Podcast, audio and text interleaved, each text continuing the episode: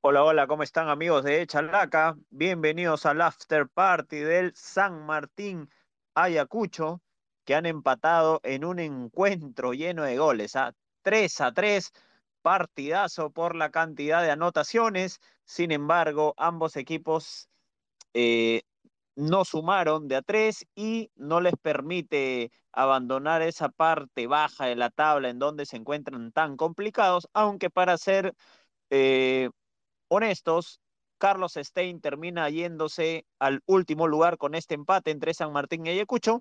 Sin embargo, todavía eh, Ayacucho está en zona de descenso, San Martín por ahora en puestos de promoción, ambos, ambos bastante complicados. ¿Qué tal? ¿Cómo estás, Iván Aguilar? ¿Qué te pareció este partidazo, creo yo, ¿no? Por, por la cantidad de los tantos.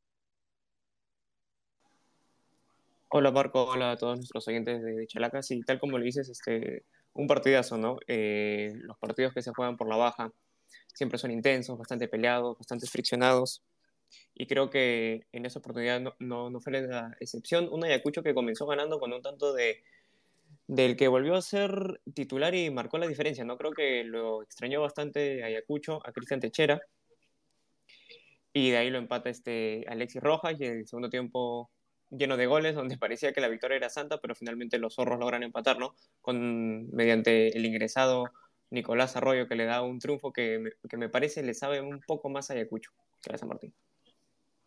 Sí, de acuerdo, de acuerdo, ¿no? Por ahora el empate le, le sabe mejor a Ayacucho eh, un, una San Martín que parecía que se quedaba con los tres puntos, sin embargo, lo termina complicando demasiado, ¿no? La expulsión de Sebastián Aranda a los 87 minutos y bueno, ya a los 94 más, el delantero uruguayo termina anotando el gol del empate. Vamos a ir desmenuzando este partido por la parte más baja de la tabla de posiciones. La Universidad San Martín de Porras, dirigido por el chino Víctor Rivera, envió al campo de juego, se jugó en el Estadio Monumental, un sistema de 4-2-3-1. En el arco estuvo Carlos Martín Solís, camiseta número 33.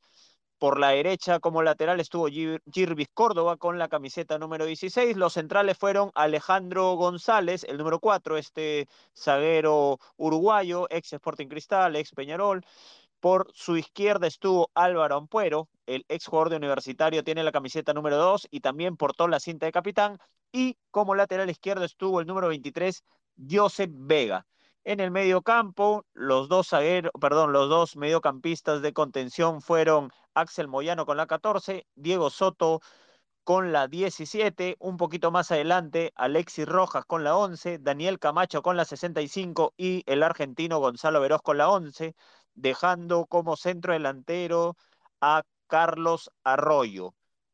¿Qué te pareció, Iván, este sistema de 4-2-3-1? ¿Le dio resultados por momentos? ¿Qué, ¿Qué, le faltó en todo caso a la Universidad San Martín para ser más contundente en este primer tiempo donde se termina yendo con el empate 1 a 1?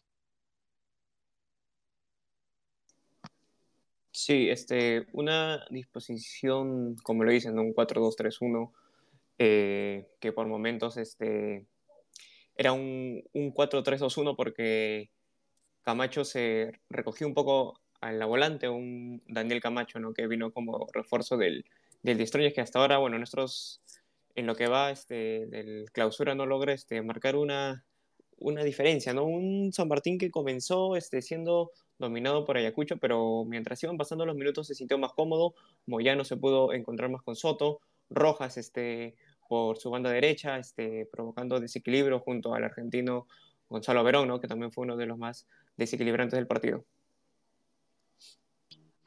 De acuerdo. Por el lado de Ayacucho Fútbol Club, el sistema dispuesto por el argentino Marcelo Vivas fue el 3-5-1-1 con el portero Andy Vidal con la camiseta número 13. Los tres defensores fueron Héctor Salazar con la 2, el zaguero uruguayo Hugo Magallanes con la 22 y el capitán Minsun Quina con la camiseta número 20. Más adelante estuvieron por la derecha Carlos Mesa, en el medio Juan Morales con la 17, con la 96 David Dioses y con la camiseta número 8 Eric Barrios. Por la izquierda como una especie de carrilero, estuvo Jesús Mendieta con la 15, más adelante ellos, Cristian Techera con la 11, bastante libre, y como punta, otro uruguayo, Sebastián Gularte, con la camiseta número 90 para el exjugador de Unión Comercio y de Binacional. ¿Qué te, qué te dejó este, este sistema propuesto por Marcelo Vivas, Iván?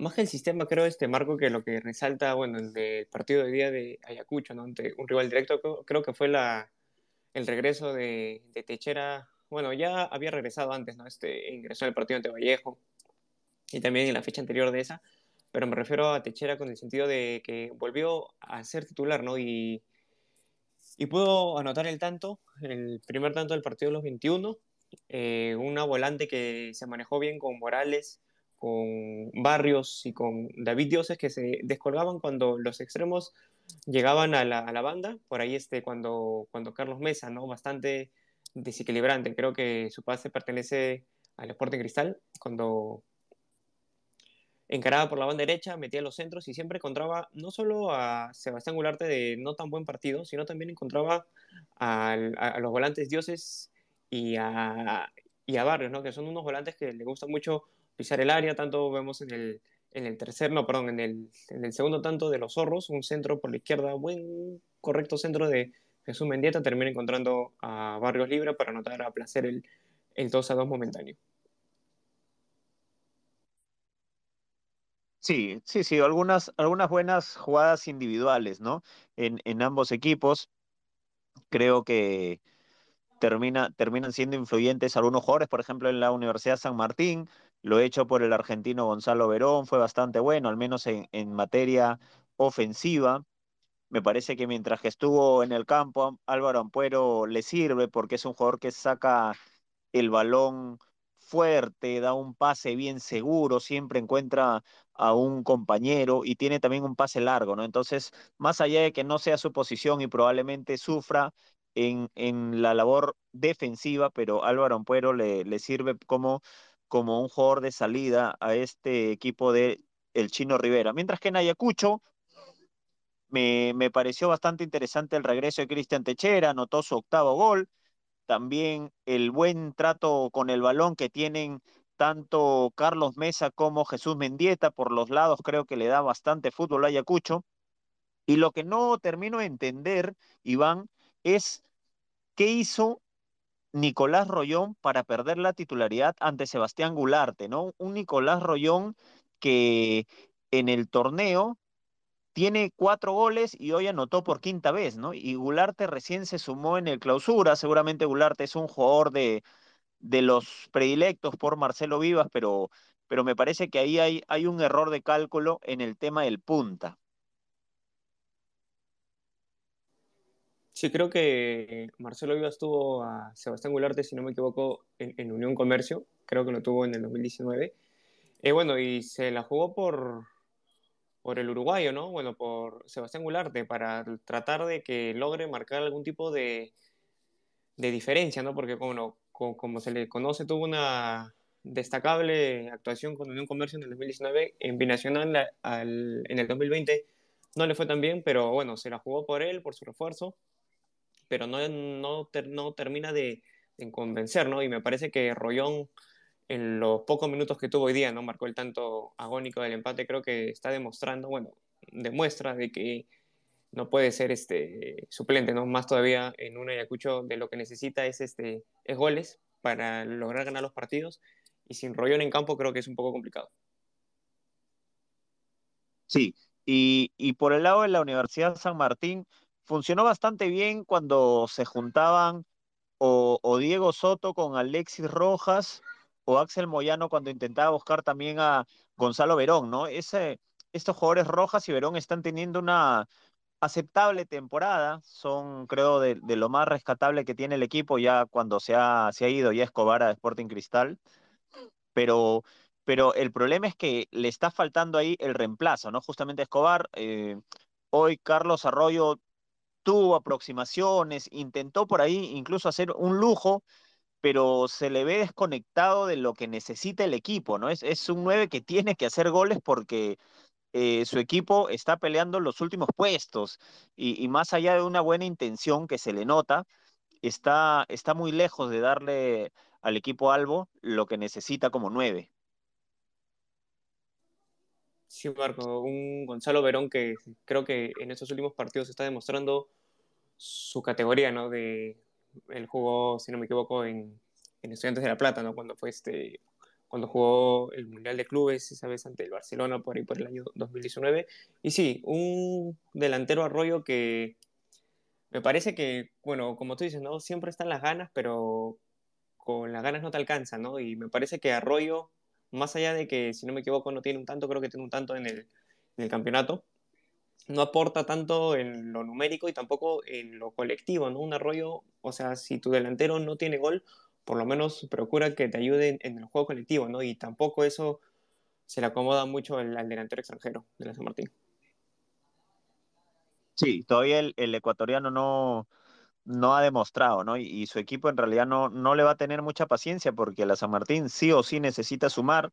Hoy el punto lo ayuda en algo, ¿no? Pero, pero creo que se va con un sabor a derrota el, el conjunto dirigido por el Chino Rivera, ya que iban ganando 3 a 2 y prácticamente en la última se lo terminan empatando. Coméntanos, has dado como el capo del partido a Alexis Rojas con una nota de 16 ¿Qué tuvo el ex jugador de Sporting Cristal y de Sport Huancayo para ser el jugador más destacado del encuentro? Sí, este, definitivamente porque anotó hoy día dos tantos en el compromiso. El primero, este, tras un correcto centro de Gonzalo Verón, no logra empujarla. Siempre este, Alexis Rojas este, pendiente ¿no? de estar en el área. El segundo, este, él pide el balón tras un penal que le hicieron al mismo argentino, este, Gonzalo Verón. Rojas este, decidió apatearlo firme, e ejecutó correctamente el tiro desde los 12 pasos y porque siempre se, se, este, se mostró desequilibrante por su, por su banda, ¿no? este, generando este, siempre peligro a la defensa de los zorros. Perfecto, Iván. A ver, vamos con una caleta. San Martín y Ayacucho empataron por segunda vez en el Estadio Monumental. Antes ya había ocurrido en las series del 2012, cuando igualaron 1-1 con anotaciones de Luis Felipe Cardosa, el zaguero colombiano que jugaba en ese entonces en Los Santos, y de Gary Correa para el equipo que en aquel entonces se le conocía como Intigas, ¿no? Ya hoy Ayacucho Fútbol Club. Esa vez el elenco ayacuchano también igualó en los descuentos, ¿no? La historia se repite, no con el resultado, pero sí con el trámite de eh, encontrar el empate en los últimos instantes para el equipo de los zorros. Coméntanos qué te pareció el trabajo de la cuarteta arbitral que estuvo encabezada por Víctor Cori, asistido por Leonard Soto y Pedro Espinosa, y como, asiste, como auxiliar tuvieron al cuarto árbitro Mike Palomino. Me parece que tuvieron una actuación, bueno, les pongo una nota de, de 12 regular, me parece que tuvieron una, eh, una labor este, normal, una aceptable, por así decirlo, lo que sí, este, en el primer tiempo hay un codazo de Sebastián Aranda, ¿no? que finalmente se termina expulsado, pero a los 87 minutos recién, eh, le mete un codazo, si no me equivoco, es a, a, Mendieta o a Barrio, si no me equivoco, en el primer tiempo. No, a Sebastián Gularte es el codazo en el primer tiempo. Me parece que era una roja clara y el árbitro Víctor Core, el principal, no le muestra ni siquiera la amarilla, solo cobraron la falta. Por esa jugada más que todo y por, y por ahí en el segundo tiempo unas ciertas jugadas que se le fue un poco de las manos. Y Marco, este para para comentar también a todos los que nos están escuchando, este, una caleta más, este, con el tanto de Cristian Techera, que ya le había anotado a San Martín por segunda vez en el año, bueno, este tanto fue el segundo, y lo había hecho en la apertura cuando los zorros golearon por 5 a 0 a los Santos en Ciudad de Comandada, me acuerdo que me tocó hacer ese partido y Techera marcó este, un golazo de un golazo olímpico aquella tarde. Perfecto, entonces, ¿no? Sí, eh, esa, esa vez Rollón anotó un doblete, ¿no? Parecía que todo iba bien con el delantero uruguayo, incluso tuvo buena participación en la Copa Sudamericana, pero bueno, luego ya dejó de hacer algunos goles y con el cambio de entrenador, inclusive ha perdido la titularidad. Un, un Ayacucho Fútbol Club que, que no gana hace bastante tiempo, ¿no? Con Aput y también con Vivas. Ya han pasado por lo menos 14 partidos consecutivos sin que Ayacucho pueda conocer la victoria. Creo que más allá de algunos empates que ha venido consiguiendo en este clausura especialmente, eh, así no se puede luchar por salir de la zona del descenso. Si un Ayacucho, bueno, con el empate le permite por momentáneamente salir del último lugar, aunque sigue con la misma cantidad de puntos que Stein, que en estos momentos está jugando ante Stein está jugando, si no me equivoco, Marco, me, ante, ante Boys, sí, este, bueno, y de ganar Stein se alejaría y alcanzaría la línea de Cantolao y de ADT, ¿no? Más bien este, el que se lamenta es San Martín, que con el triunfo metía 18 puntos y se alejaba este, y se acercaba a, lo que, a, la línea de Cantolao. Pero bueno, es un empate de que no le conviene a ninguno de los dos, pero por ahí le sabe un poco mejor a, a los zorros por el tema de que lo empataron en el, ya sobre el final del partido. Sí, sí, sí. El, un, un, entrenador como Marcelo Vivas, que es el único que no ha ganado ¿ah? en lo que va del, del clausura, o perdón, de, de la Liga 1, sería su séptimo partido, empató cuatro, perdió tres, así que va a estar a ese ritmo va a estar bastante complicado que puedan salir de la zona de abajo. Vamos a ver qué es lo que viene para ambos equipos más adelante. En el caso tanto de Ayacucho como de la Universidad San Martín, porque creo que la lucha por la baja va a ser hasta el final, ¿no? Parece que hasta el último momento lo van a, lo van a seguir luchando. A ver, eh, Ayacucho recibe a Cienciano este sábado a las 3 y cuarto, mientras que la Universidad San Martín visita a Grau el domingo a la 1 de la tarde. Eh, están obligados en conseguir los tres puntos ambos. Iván, ¿alguna reflexión ya como para ir cerrando el Spaces? Nada, este que, bueno, tal como le dices, que los próximos partidos que les toca a San Martín y a Ayacucho son realmente complicados. Esta era su oportunidad, ¿no? Era un duelo directo entre ellos, pero bueno, hay que ver este, en qué termina este desenlace. Perfecto, entonces Iván, amigos de Chalaca, terminamos el after party del San Martín 3, Ayacucho 3, partidazo lleno de goles. Seguramente van a estar muy molestos los comandos técnicos por la cantidad de anotaciones que se dieron, pero para el para el espectador imparcial termina siendo muy atractivo. Ahora vamos a seguir los otros encuentros. Nos escuchamos más adelante.